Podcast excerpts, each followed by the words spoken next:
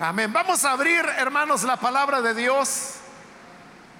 Y lo hacemos en la carta a los Gálatas, el capítulo número 5.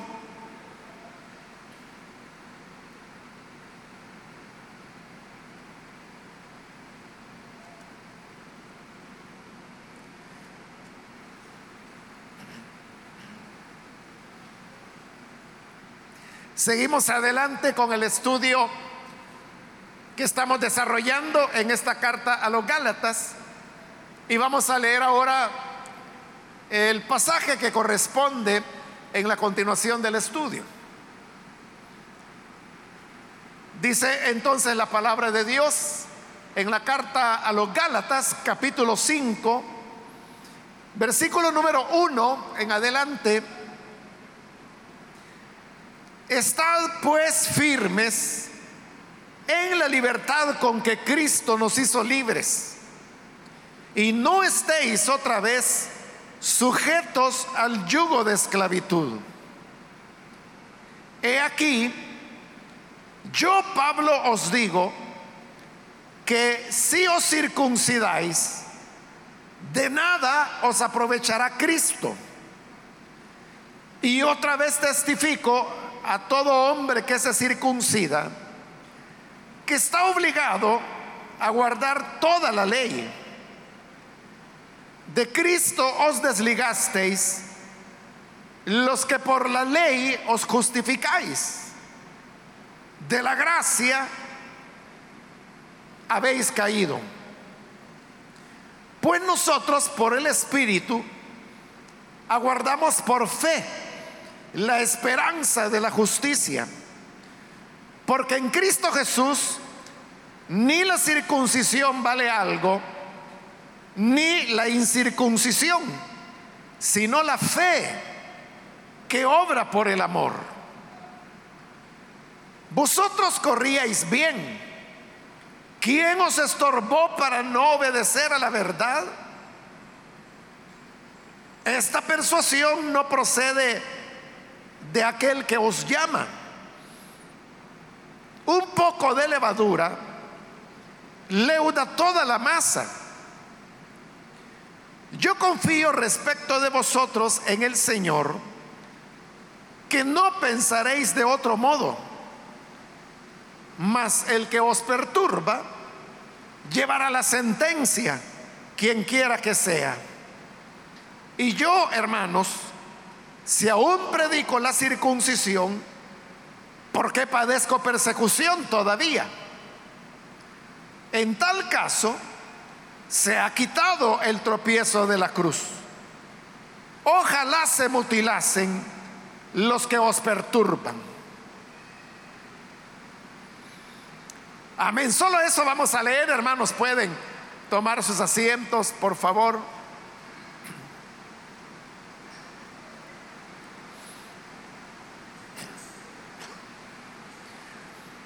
Hermanos, recordarán que en la parte final del capítulo 4, que fue el que cubrimos en la última oportunidad, Pablo utilizó una analogía.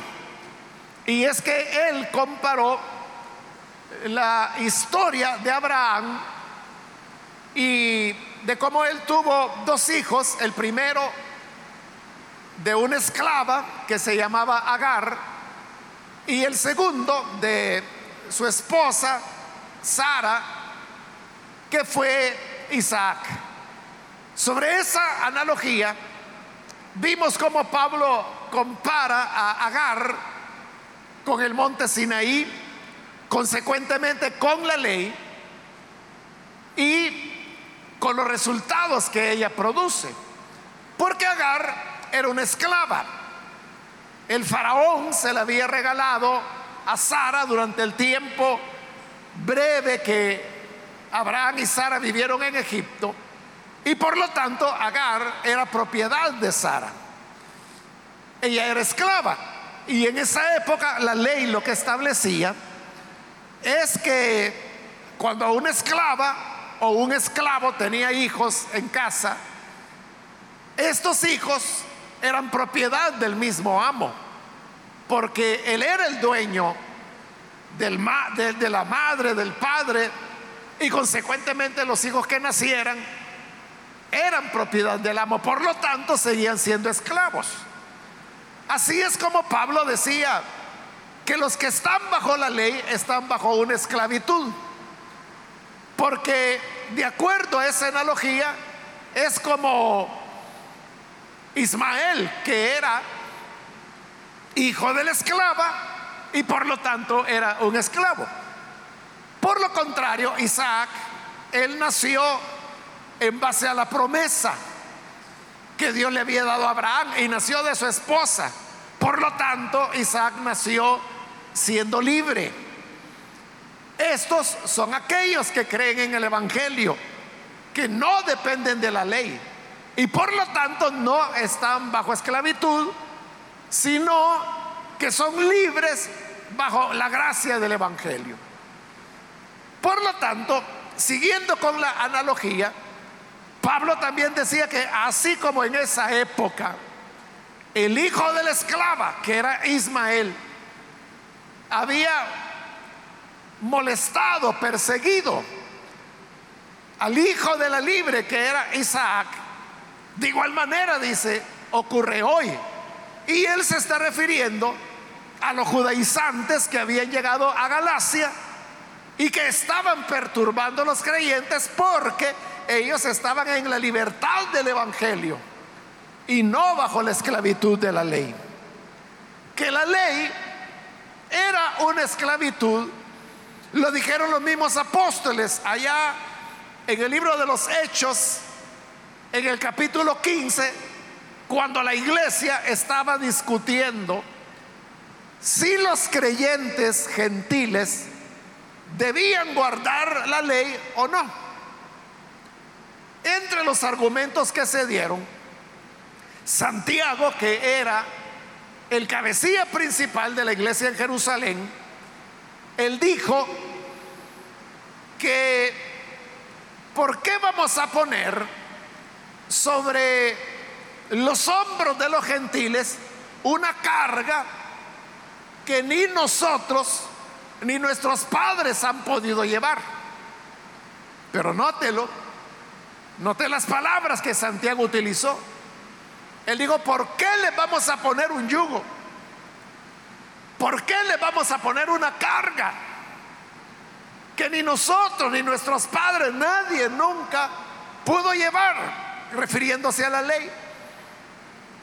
Entonces, ¿por qué la ley es una esclavitud? Porque así lo dijeron los apóstoles, que era un yugo, que era una carga y que no debía ser impuesta a los gentiles. Pero estos judaizantes que habían llegado a Galacia, a pesar del acuerdo inicial que las iglesias tuvieron, hoy los vemos que allí están insistiendo en querer someter a los creyentes gentiles bajo el yugo de la esclavitud. Por eso es que en el versículo 1 de este capítulo que hoy hemos leído, encontramos que Pablo les exhorta y es como un resumen. Estad pues firmes en la libertad con que Cristo nos hizo libres y no estéis otra vez sujetos al yugo de la esclavitud. Entonces les está diciendo, si ustedes son libres, porque son hijos de la promesa, no del esfuerzo humano.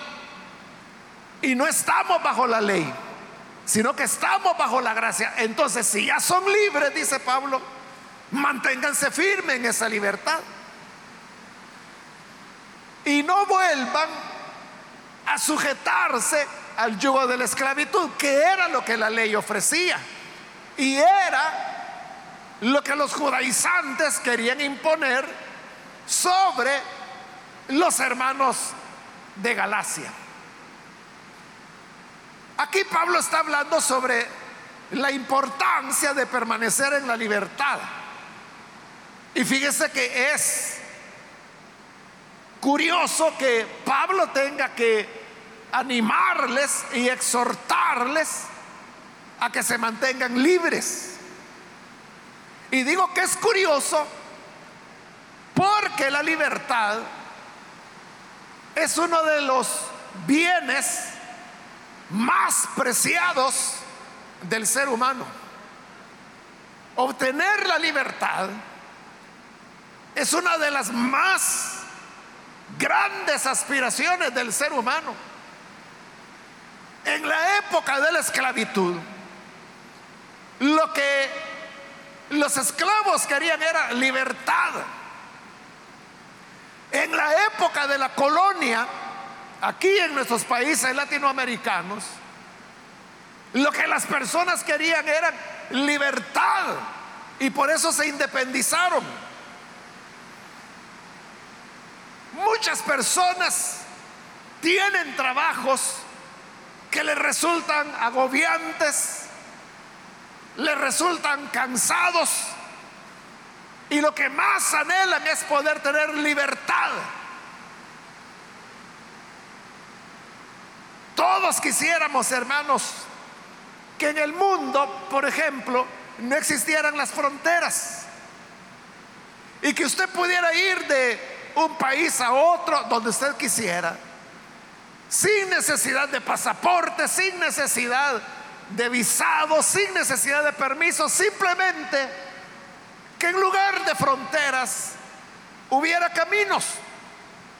En el fondo lo que estamos pidiendo es libertad, libertad de movilización libertad para ir donde uno quiera. Entonces vea, si el ser humano anhela, lucha y trabaja por la libertad, entonces ¿qué sentido tiene que Pablo les esté pidiendo que se mantengan libres?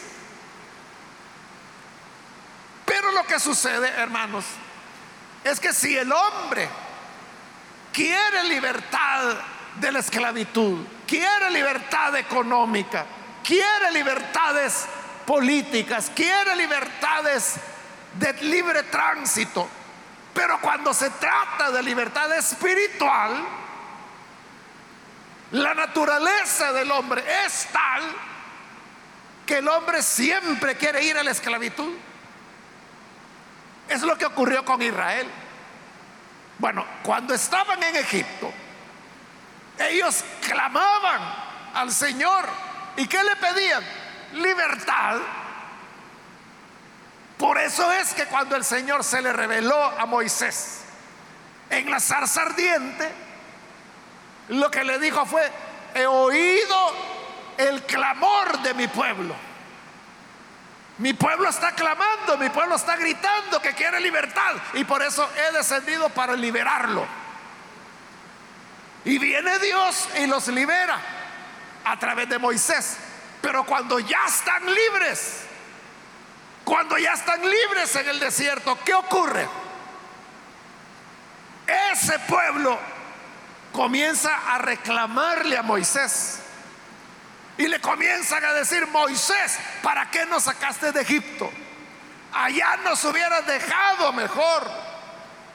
Porque cuando nos muriéramos, en Egipto por lo menos nos iban a enterrar, pero aquí en el desierto vamos a quedar a la intemperie, nos van a comer las aves del cielo. En otras ocasiones, ellos decían, Moisés, ya nos cansamos de comer el maná.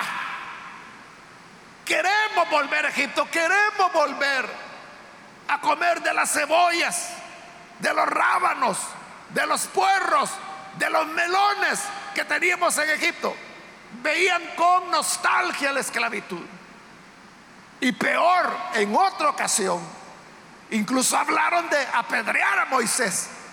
Ellos dijeron, apedremos a Moisés porque nos sacó de la libertad. Y nombrémonos a otro jefe que nos lleve de regreso a Egipto, a ser esclavos de nuevo. ¿Lo ve? Cuando se trata de la libertad espiritual, el ser humano prefiere la esclavitud. Usted sabe que el pecado es una esclavitud. Es lo que Pablo explica allá en Primera de Corintios cuando dice que si presentamos nuestros miembros como instrumentos de pecado, entonces nos hacemos esclavos del pecado. Pero ¿cuál es la necedad del creyente? Sino que a cada momento está volviendo al pecado y volviendo al pecado, es decir, volviendo a la esclavitud. Entonces Pablo sabía que para los creyentes y para en general los seres humanos siempre habrá una inclinación para volver a la esclavitud. En este caso era volver a la esclavitud de la ley. Por eso Él les anima y le dice, manténganse firmes en la libertad. Es decir, manténganse en el Evangelio, en la gracia. Manténganse en la libertad con que Cristo los hizo libres, libres del pecado, libres de la ley, libres del sábado, libres de la circuncisión, libres de las normas de dieta que la ley de Moisés establecía, para que ustedes puedan servir en el Espíritu al Señor. Pero esto es contra la naturaleza humana y por eso la necesidad de estar invitando e invitando e invitando a que se mantuvieran en la libertad del Evangelio. A partir del versículo 2, Pablo va a tratar un tema específico y es el tema de la circuncisión. Porque era uno de los elementos en el cual los judaizantes más énfasis hacían.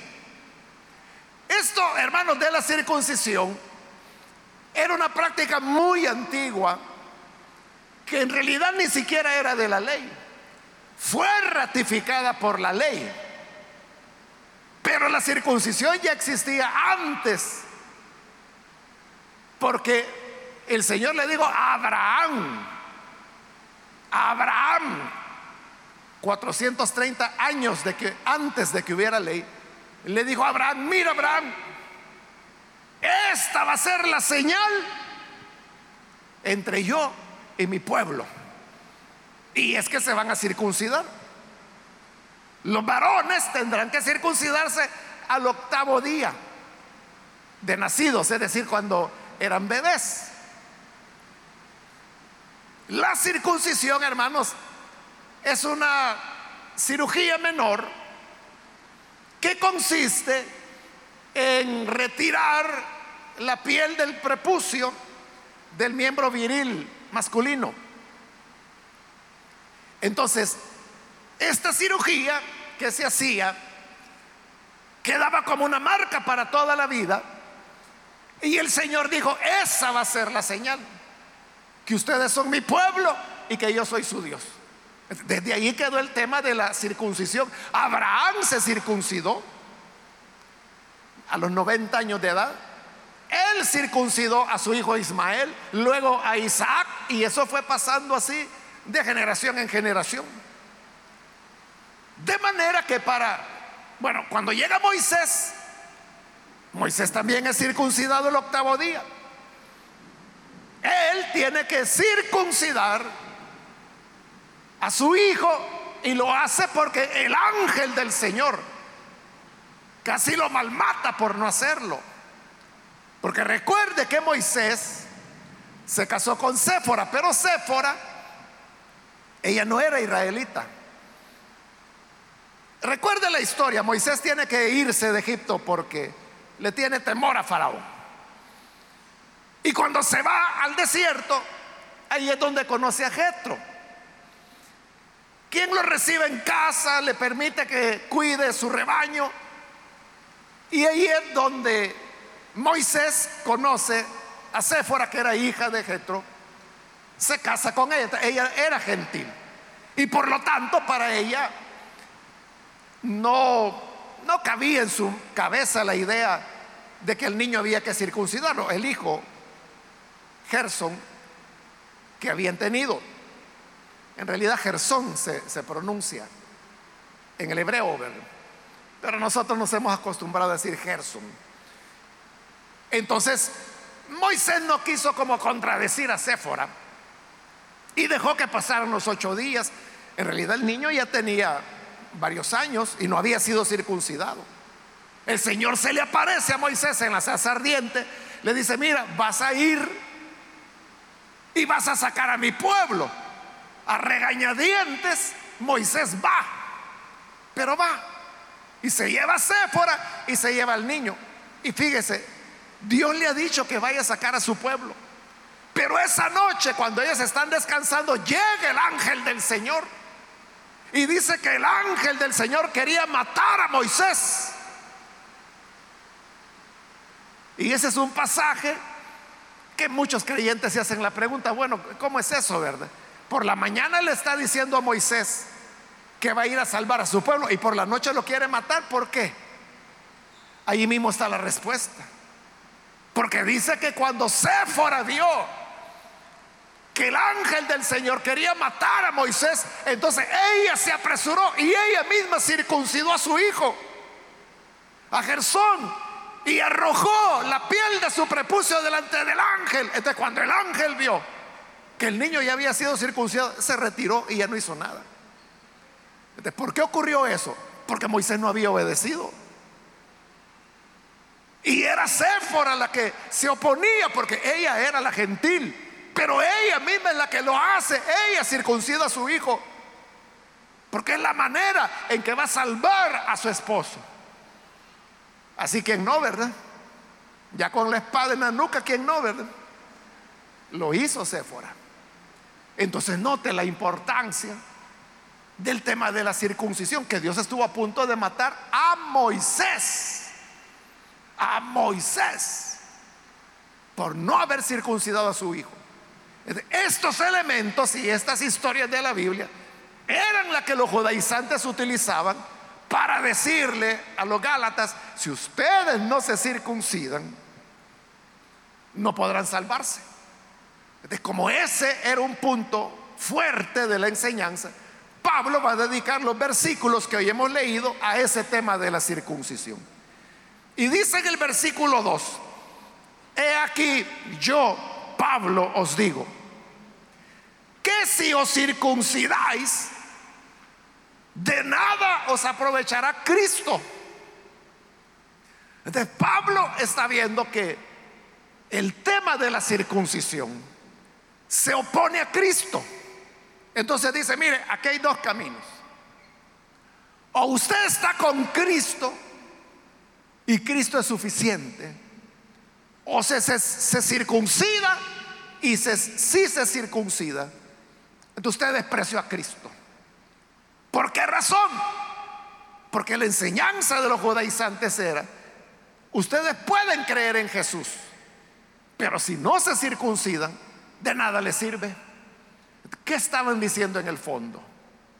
Lo que estaban diciendo era que el sacrificio de Cristo no era suficiente, no era completo, porque había que añadir la circuncisión.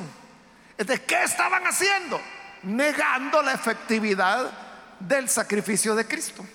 Por eso es que Pablo les dice, si ustedes se circuncidan es porque están pensando que la sangre de Cristo no es suficiente, que el sacrificio de Cristo no resuelve el problema del pecado y hay que ayudarle, pobrecito Cristo, tengo que ayudarle circuncidándome.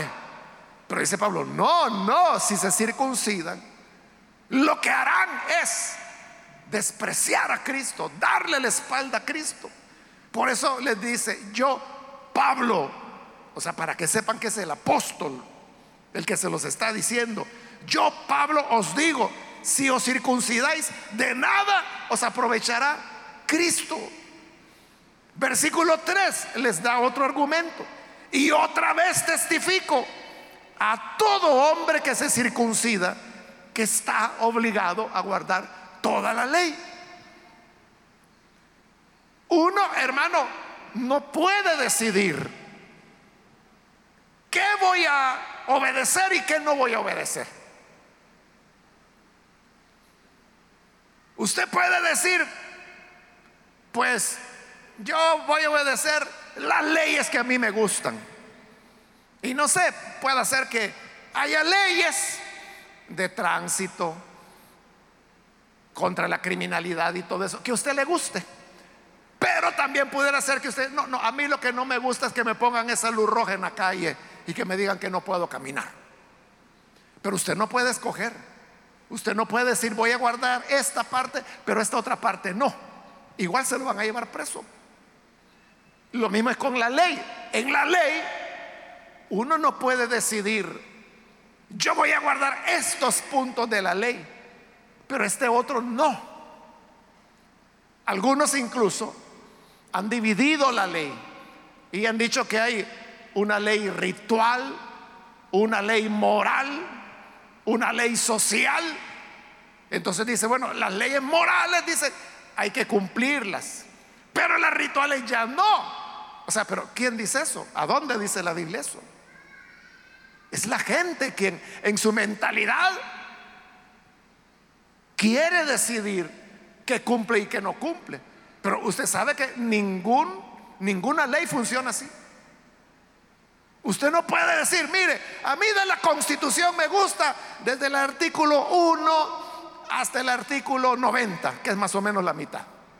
Pero ya del 91 al 185 artículos creo que tiene.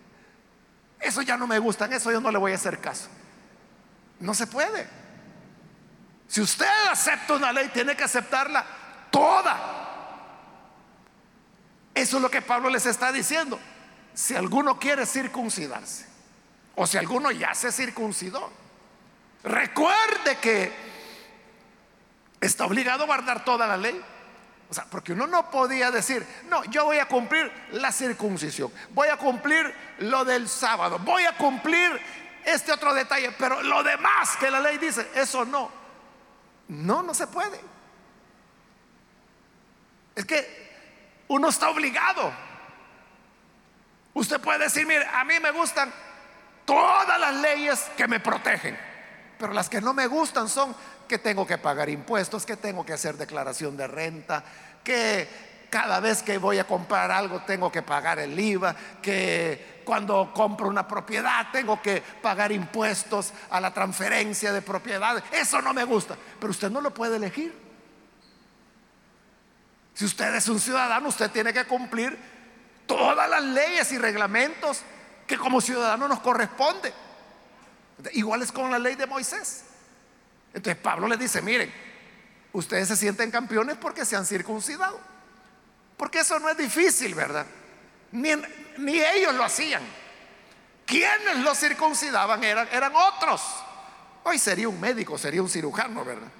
Pero en esa época, hermano, era el que mejor usara el cuchillo. Tenían cierta habilidad. Claro, habían infecciones y todas esas cosas, ¿verdad? A veces las personas adquirían infecciones graves. Recuerden, no habían antibióticos, ni sabían que era eso. Y la gente ahí tenía que aguantar fiebres tremendas si es que no se morían. Y si lograba sobrevivir, pues ya, ya tú. Pero era algo que no hacían ellos, eran otros. Era fácil relativamente circuncidarse, pero no se olviden, dice Pablo que si guardan el tema de la circuncisión, tienen, están obligados por la misma ley a guardar todo lo demás.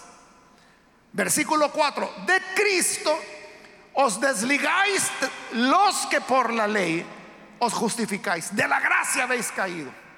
Es que así son las cosas, ¿verdad? Que como el que toma un punto de la ley y se aferra a él, como la circuncisión, está obligado a guardar todo esa persona estará tan afanada en el tema de guardar los cientos, porque son cientos de preceptos que la ley de Moisés tiene. Estará tan ocupado en guardar cada uno de esos preceptos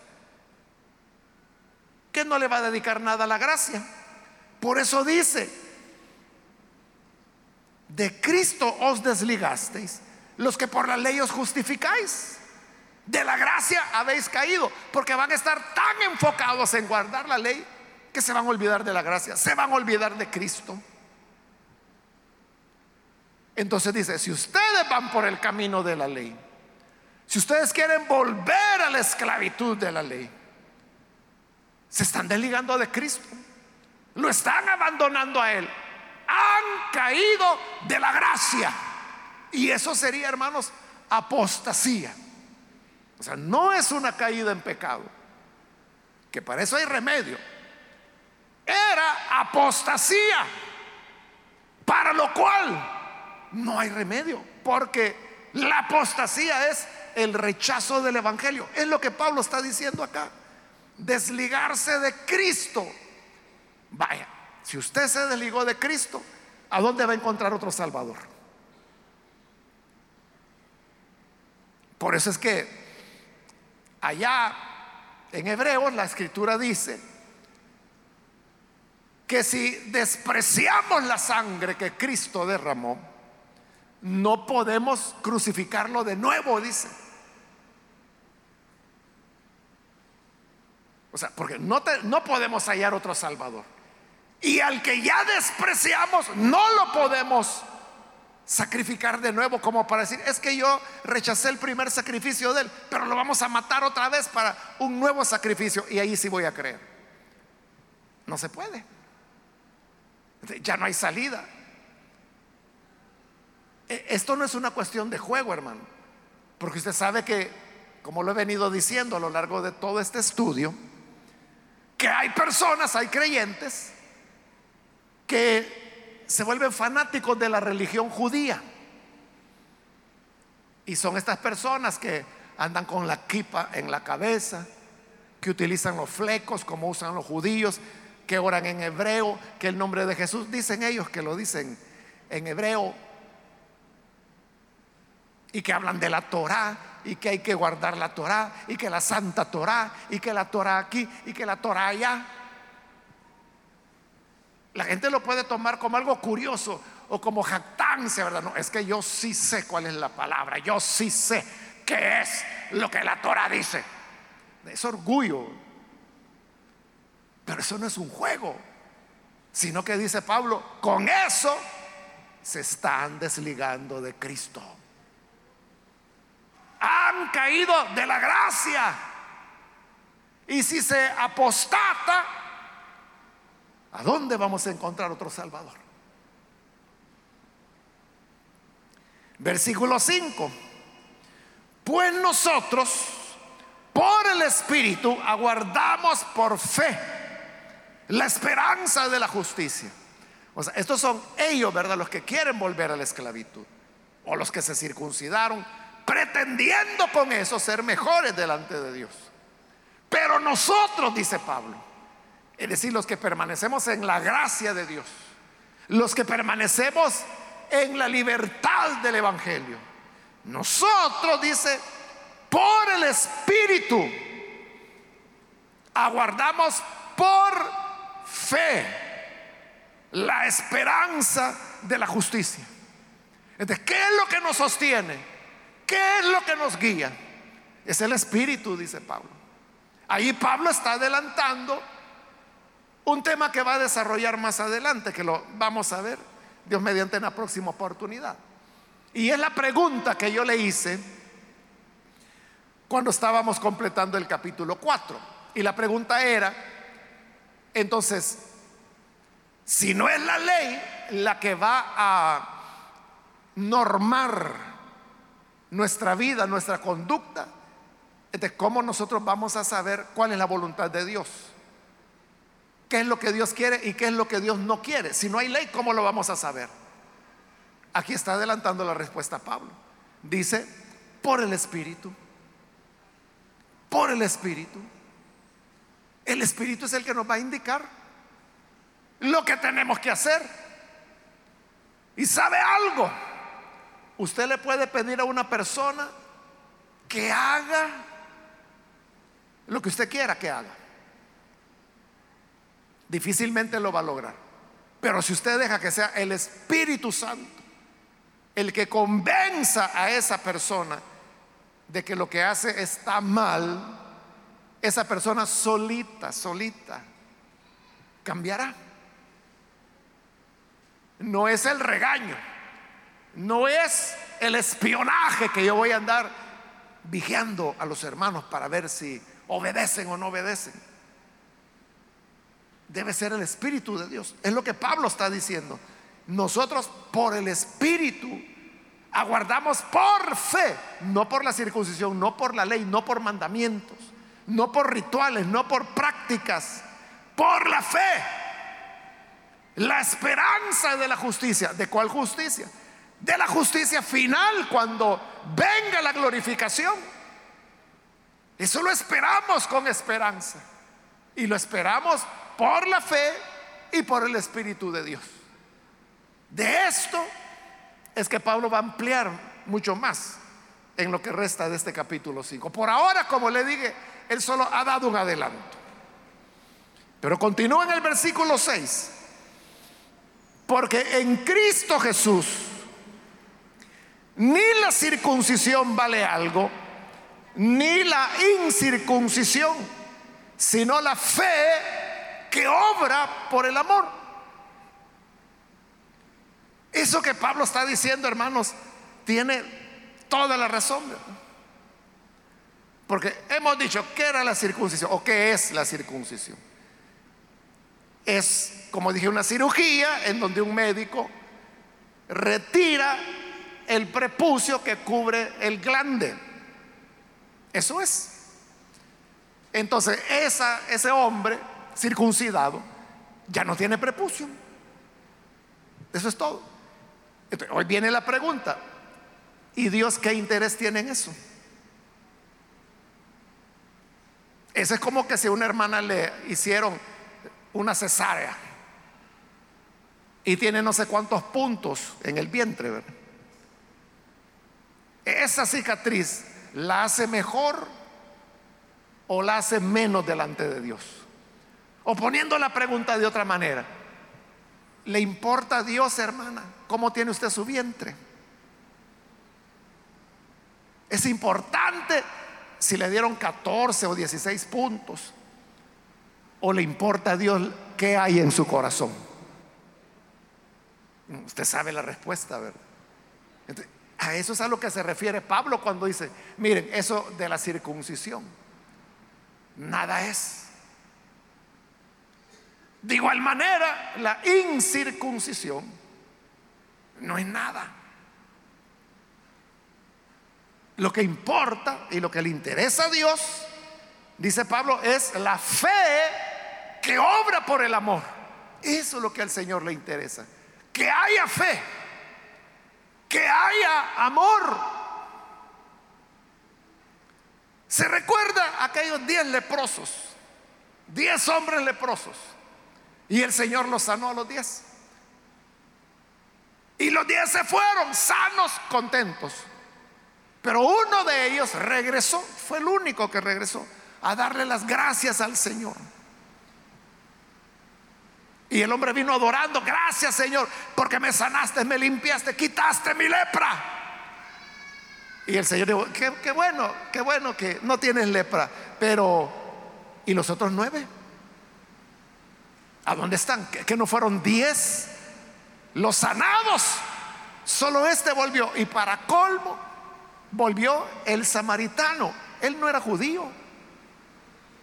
Es decir, él no era circuncidado. Pero ¿qué era más importante? Estar circuncidado como los otros nueve que ni gracias le vinieron a dar al Señor.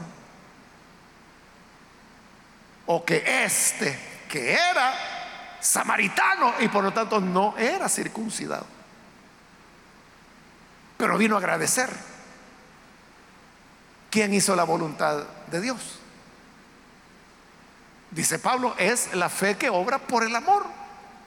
El samaritano volvió por amor para agradecerle al Señor.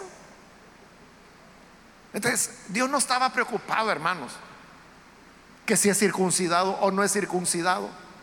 Al fin y al cabo, hermano, nadie lo nota, nadie lo va a andar viendo ni nadie lo va a andar examinando. ¿Qué es lo que de verdad le interesa a Dios? Por eso es que Pablo dice, la circuncisión no vale nada. Y como Pablo lo va a decir más adelante, la circuncisión que vale delante de Dios es la del corazón, no la de la carne, no la del cuerpo, porque eso no cambia nada. Una persona puede ser circuncidada, pero su corazón, si no ha sido cambiado, va a ser el mismo malvado de siempre. Hay muchas personas, hermanos, que sin ser judíos son circuncidados. Porque los médicos realizan una circuncisión cuando, eh, por ejemplo, hay una infección o cuando una persona, normalmente son niños o adolescentes, que padecen de fimosis, entonces tienen que circuncidarlos para que puedan tener eh, una sexualidad plena. Entonces hay razones médicas por las cuales se hace la circuncisión. De hecho, hermanos, hay, estudios, me estoy recordando en este momento, interesantes que eh, los judíos son el sector de la población mundial con menos índice de cáncer de pene. El cáncer de pene es tan común como el cáncer de matriz en la mujer. Lo que ocurre es que como el hombre es hombre, ¿verdad? Es macho, entonces nunca dice lo que le pasa. Pero el cáncer de pene es tan común como el de mujer. Pero estos estudios muestran que la población judía mundial es la que tiene menos índice de cáncer de pene. Entonces, ¿qué significa? Que la circuncisión es un elemento que previene el cáncer de pene. Entonces, vea, tiene beneficios médicos, pero espirituales, Pablo dice, no vale nada. O sea, Dios prefiere que tú tengas un corazón lleno de fe y lleno de amor, aunque no sea circuncidado. Pero tú puedes ser circuncidado, pero si estás lleno de odios, de desprecio, es como que si no fuera circuncidado. Dios lo que quiere es que retiremos el prepucio, pero del corazón, la maldad del corazón. Lo de los genitales no le importa a Dios. Dice versículo 7, vosotros corríais bien. ¿Quién os estorbó para no obedecer a la verdad? Es una pregunta. Cuando les dice, ustedes corrían bien. Pablo otra vez, ¿verdad? Como también lo hace en Corintios, está utilizando la figura de los corredores, del que va en carrera. Puede ser carrera de velocidad, puede ser una maratón, pero el, el que corre o el maratonista va a ganar y le va a ir bien si no encuentra estorbos en su camino. Y a eso se refiere Pablo cuando dice, ustedes corrían bien, ustedes iban muy bien. ¿Qué les pasó? ¿Quién los estorbó? Cuando hay carreras de, velocidad, hermano, por eso usted habrá visto, ¿verdad? Que en las Olimpiadas, por ejemplo, cada corredor va en su carril y ahí está marcado con líneas en la pista. Está marcado cuál es su carril. ¿Sabe por qué?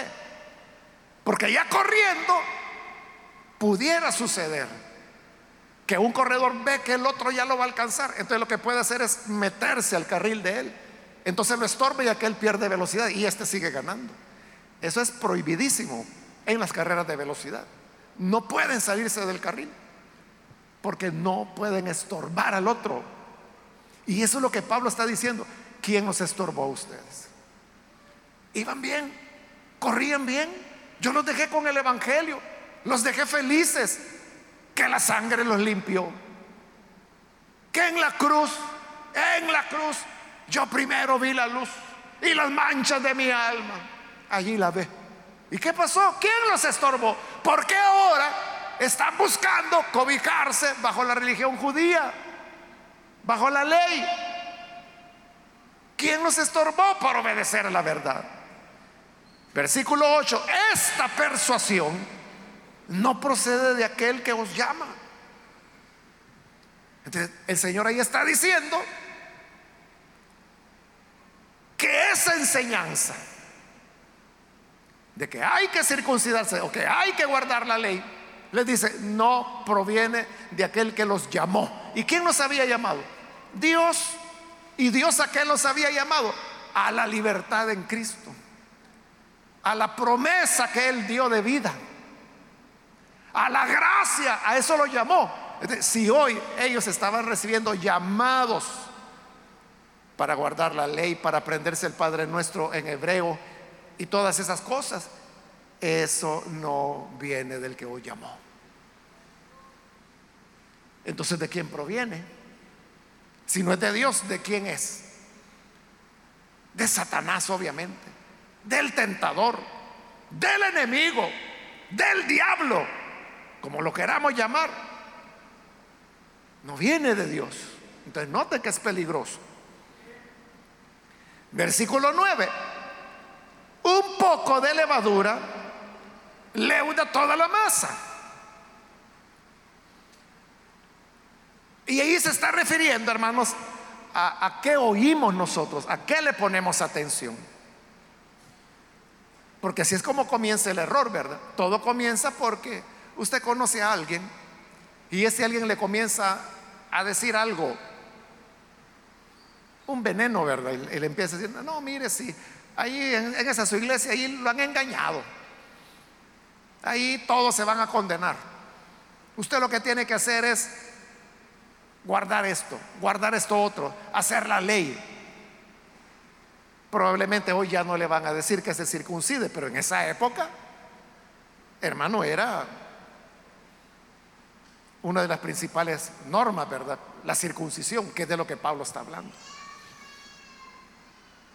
Entonces, si uno abre una pequeña ventanita, es como la levadura que se pone en la harina.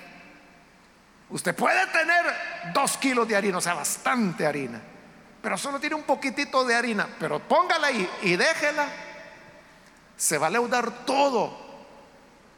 ¿Y cómo es que todo se leuda? Si era un poquito, yo creí que un pedacito iba a leudar, pero se leudó todo.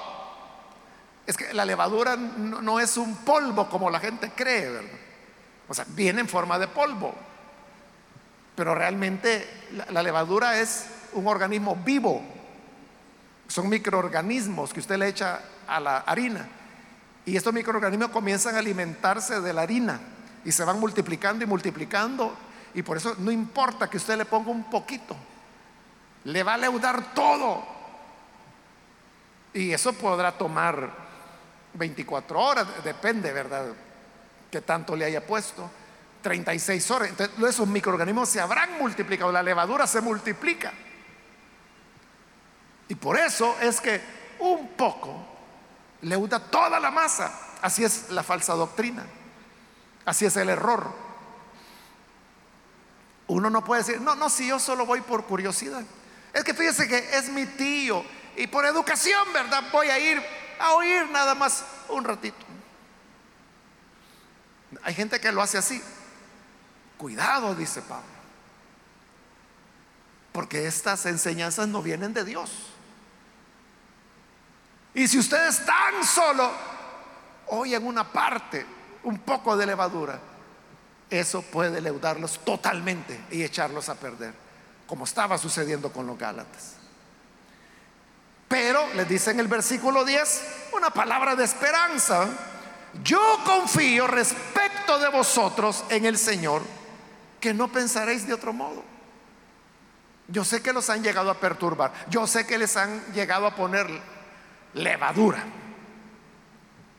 Pero yo tengo la confianza, dice Pablo. Y no es tanto en ustedes, es en el Señor que no van a cambiar su manera de pensar.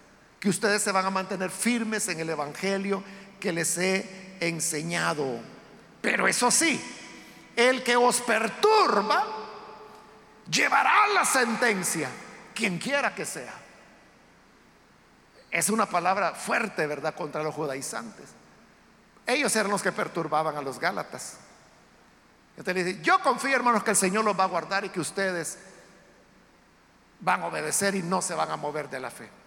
Pero a estos que han llegado a perturbarlo, estos sí van a llevar la sentencia. Es decir, el Señor los va a corregir. ¿Cuándo? Él lo sabe. ¿Cómo? Él lo sabe. Pero que llevará sentencia, llevará sentencia quien quiera que sea. Versículo 11, siempre hablando de la circuncisión, continúa Pablo. Y yo, hermanos, si aún predico la circuncisión, ¿por qué padezco persecución todavía? ¿Qué quiere decir Pablo con esto de que si aún predico la circuncisión? Era uno de los argumentos de los judaizantes. Los judaizantes decían, llegaron a Galacia y le decían, miren hermanos, qué bueno que ya creyeron en Jesús. Pero tienen que circuncidarse porque solo Jesús no los va a poder salvar. Entonces los Gálatas decían, pero miren hermanos, Pablo aquí nos enseñó que es por la fe, es por el amor y es por el espíritu. ¿Quién dice que se lo enseñó? Pablo. Vaya. ¿Y Pablo qué es? Un judío. Él está circuncidado. Como él está circuncidado, él está bien tranquilo diciendo, que el espíritu, que la fe, que el amor. Pero ustedes no están circuncidados. Él ya salvó el pellejo, ustedes no. Y además recuerde que allá en el libro de los Hechos, precisamente cuando Pablo va a pasar a esta región de Galacia, Pablo venía con Silas. Pero ahí muy cerca de la región de Galacia encontró a un muchacho, un discípulo, de buen testimonio. Toda la gente daba buenas referencias de él. Era Timoteo. Él era hijo de una madre israelita, pero el papá era, era gentil, era griego. Y como el papá era griego, Timoteo no había sido circuncidado. Entonces, ¿qué hizo Pablo? Pablo dijo, este muchacho me va a servir en el ministerio. Y vaya que si no le sirvió, ¿verdad? Timoteo, como él lo dice en sus cartas, a nadie tengo que sea tan afín, tan como yo soy, como Timoteo. Pero ¿qué hizo Pablo antes de que fuera con él? Lo circuncidó. Oyó lo que le dije. Pablo circuncidó a Timoteo. Y eso lo hizo al lado de Galacia. Entonces en Galacia la gente sabía de Timoteo. Quizás lo, lo habían oído desde niño. Ahora sabían que andaba con Pablo. Sabían que su madre era israelita, que su padre era griego. Y sabían que Pablo lo había circuncidado. Ya ven, decían los judaizantes. Pablo ustedes les dice una cosa, pero por allá bien que circuncidó a Timoteo, ¿verdad? Y era cierto, Pablo lo hizo. Pero ¿por qué lo hizo Pablo? ¿Por qué circuncidó a Timoteo? No lo circuncidó porque Pablo pensara que el sacrificio de Cristo no era suficiente, como decían los judaizantes. Pablo lo circuncidó porque no quería que los judíos a los cuales ellos iban a presentar el Evangelio, rechazaran a Timoteo por no ser circuncidado. Entonces lo circuncidó para quitar ese obstáculo. No porque Pablo quisiera que la circuncisión salva. No. Por eso, hermanos, es que la circuncisión, como le he dicho, como la circuncisión es en el genital masculino, la gente no lo ve. O sea, la gente no sabe si uno es circuncidado o no. Y tampoco lo anda pidiendo, ¿verdad? Que lo muestre o revisarlo, ¿verdad? Igual era en época de Pablo. Pero por eso es que ellos de la circuncisión hacían una celebración. Cuando se hacía la circuncisión, que era el octavo día, era lo que la ley de Moisés decía, y es lo que Dios le dijo a Abraham también. Esa era la fecha cuando le ponían el nombre al niño. Es decir, que equivalía en, la religión católica a lo que es el bautismo. Porque es en el bautismo católico donde el creyente católico le pone nombre a su hijo el día de su bautismo. Y usted sabe que el día del bautismo, ¿qué hacen? hacen una, reúnen a la familia, preparan tamales, chocolate, y entonces celebran Entonces note, el bautismo hoy es un evento social, familiar. En la época sí era. Cuando se circuncidaba al niño, era un evento social. toda la gente sabía que el niño había sido circuncidado. Y así llegaba a ser de dominio público, porque como no iba a andar desnudo toda la vida, ¿verdad? Pero toda la gente sabía que ya era circuncidado. Entonces cuando Pablo circuncidó a Timoteo, eh, Timoteo ya no era un niño, ¿verdad? Ya era un muchacho. Pero hicieron ese evento social. Entonces toda la gente supo. Y de eso es que se están aprovechando los judaizantes para decirle, ya ven, Pablo también anda circuncidando. Una vez lo había hecho y por la razón que ya le expliqué. Pero el malo así es, ¿verdad? El malo ve algo y le da vuelta. Uno dice una cosa en un sentido y le cambian totalmente. Y luego andan diciendo, dijo tal cosa y uno no ha dicho eso, ha dicho lo contrario. Así le tocó a Pablo. Entonces viene Pablo y les pregunta, miren hermano, le dice, si yo anduviera predicando la circuncisión, entonces ¿por qué me persiguen? Es una gran pregunta, ¿verdad? O sea, si fuera cierto lo que ellos dicen, que yo también ando enseñando la circuncisión, entonces ¿por qué me atacan? Entonces ¿por qué me persiguen? Era obvio, ¿verdad? Que si lo perseguían era porque él estaba en contra de la circuncisión. Y dice, si yo anduviera predicando la circuncisión, en ese caso quitaría el tropiezo de la cruz. Porque la cruz es un tropiezo. La palabra tropiezo ahí en el griego es la palabra escandalón. De donde viene escándalo en español. ¿Y que es un escándalo? Algo que nos sorprende, algo que nos toma por sorpresa. Algo que nos hace decir, no puede ser. Eso era la cruz. ¿Por qué? Porque la cruz era para los criminales. Usted sabe que en los Estados Unidos todavía hay bastantes estados donde la pena de muerte sigue siendo legal y la continúan aplicando. Y ahora la aplican por medio de, la inyección letal. Así se deshacen de las personas condenadas a muerte. es como que si le dijera yo a usted, mire, fíjese que vino el Hijo de Dios. Ah, ¿cómo no? Y fíjese que Él es el Salvador. Ah, ¿cómo no?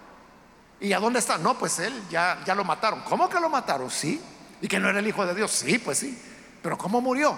Le pusieron la inyección letal. ¿Qué? O sea que lo condenaron a muerte. Sí. Entonces, ¿qué maldad hizo para que lo condenaran a muerte? No, ninguna maldad. Y, pero no dice que le pusieron la inyección letal, pues. Lo mismo era que él dijera, lo crucificaron. Era, hermanos, la pena de muerte más cruel que había, que solo se le aplicaba a los piratas, a los esclavos que se escapaban, a los subversivos. Y hay un cuarto que no recuerdo ahorita, los ladrones creo que eran. Dejémoslo con los tres, pero eran los peores criminales. Entonces, era, eso era un escándalo. Entonces Pablo dice, si yo predicara la circuncisión, no tendría que andar anunciando un escándalo. Y es que el Salvador murió como criminal y rodeado de criminales. Entonces termina el tema con una expresión que le brota del corazón a Pablo. Dice el versículo 12, ojalá se mutilasen los que os perturban. ¿Quiénes eran los que los perturbaban? Los judaizantes. ¿Y cómo los perturbaba? Diciéndoles, tienen que circuncidarse, tienen que circuncidarse. Ojalá que se castraran de una vez, dice Pablo. Ya que tanto les interesa cuánta piel tienen en el pene, que se castren mejor de una vez. Es como una expresión exaltada de Pablo, que quizás nosotros no la diríamos, ¿verdad? Pero era el corazón de Pablo defendiendo a sus ovejas. Y ahí deja cerrado el tema de la circuncisión y pasa otro que es el que veremos en la próxima oportunidad. Pero de todo esto, hermanos, que hemos visto, aprendamos la importancia de permanecer firmes en la libertad. No le tengamos miedo a la libertad, hermanos. Mantengámonos en la libertad con que Cristo nos hizo libres. Amén. Vamos a orar, vamos a cerrar nuestros ojos. Y antes, hermanos, de hacer la oración, yo quiero invitar, si hay con nosotros amigos o amigas que todavía no han recibido al Señor Jesús como su Salvador, pero si usted ha escuchado hoy la palabra de Dios, a través de ella hemos llegado a aprender que Dios nos llama para que vivamos en amor, vivamos en la fe y que no es por cumplir mandamientos, sino que es por el Espíritu y por la fe que esperamos la justicia venidera. ¿Quiere usted ser parte de esa esperanza?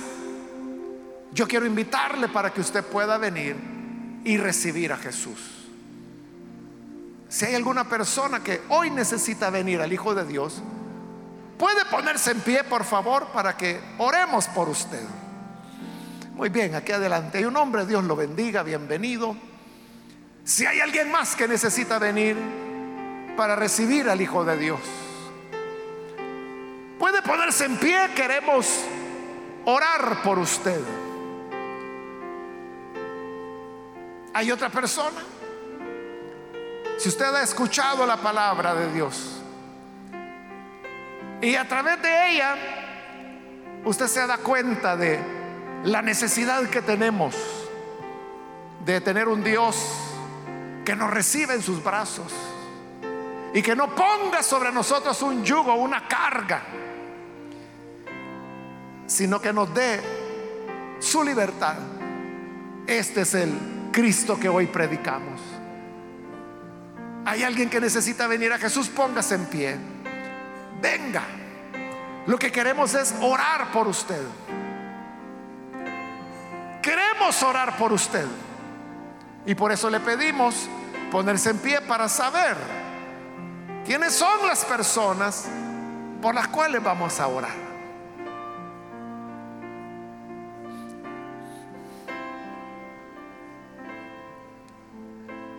Quiero invitar también, si hay con nosotros hermanos o hermanas que se han alejado del Señor. Pero hoy usted necesita reconciliarse. Puede ponerse en pie también. Hermano, este es el día que usted estaba esperando. El momento que usted ha guardado y el momento cuando el Señor le llama, quiere reconciliarse, póngase en pie. Venga, acérquese. Vamos a orar por usted.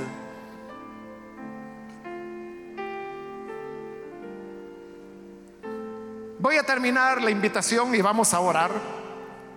Hago la última llamada si hay alguien más que necesita venir al Señor por primera vez o necesita reconciliarse. Aproveche este último llamado.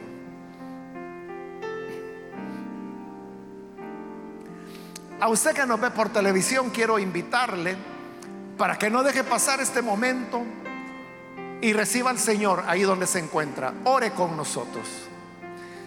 Señor, gracias te damos por la libertad con la que nos has hecho libres libres del pecado, pero libres también de la ley. Para ahora poder vivir en el Espíritu, en la fe y en el amor. Ayúdanos, Señor, a permanecer en esta libertad. Que no haya nada que nos vaya a atrapar, nada que nos estorbe, sino que siempre podamos correr bien, como lo hemos hecho desde el principio. Ayúdanos a entender que las cosas externas, como la circuncisión, no valen nada. La incircuncisión no vale nada.